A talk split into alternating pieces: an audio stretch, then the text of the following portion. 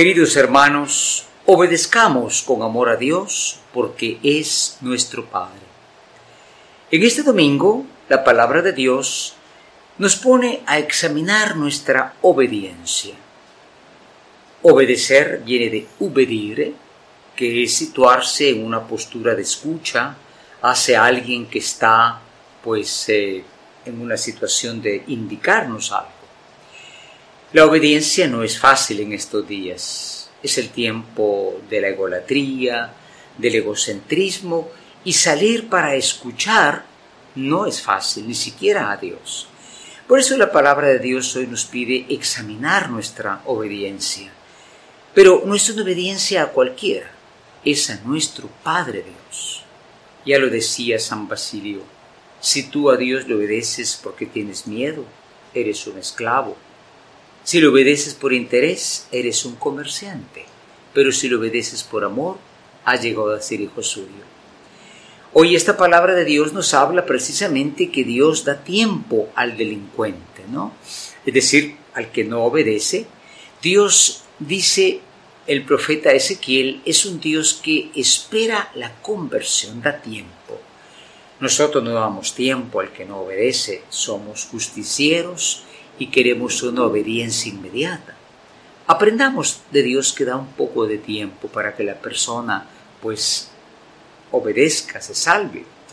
El Salmo nos dice algo importante hoy. Descúbranos, Señor, tus caminos. Hay muchos que caen o caemos en la desobediencia porque no comprendemos los caminos de Dios. No sabemos dónde están esos caminos de Dios. Y por eso le pedimos, Señor, que yo vea el camino, que tengo que obedecer, que debo obedecer para estar bien contigo, conmigo y con los demás.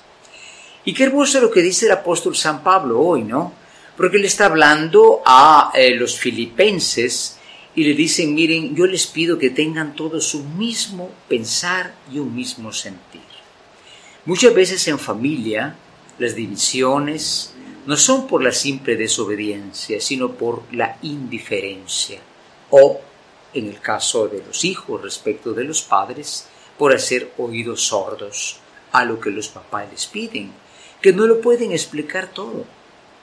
La obediencia siempre es un acto de fe en algo que no termino de comprender, pero yo sé que es para mi bien.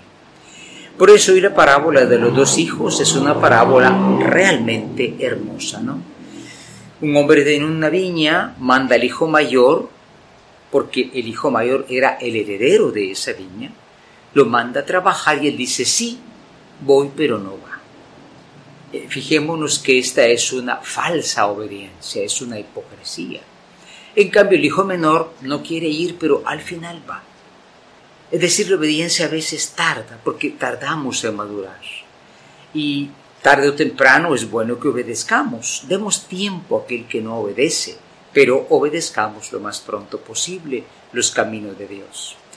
Examinemos pues cómo es nuestra obediencia, si es sincera, si es falsa, si es una obediencia para ver cuándo, y que María Santísima, Nuestra Señora del Rosario, cuyo mes estamos ahora iniciando, interceda por nosotros porque ella obedeció cuando dijo, hágase Señor en mí, según tu palabra. Amén.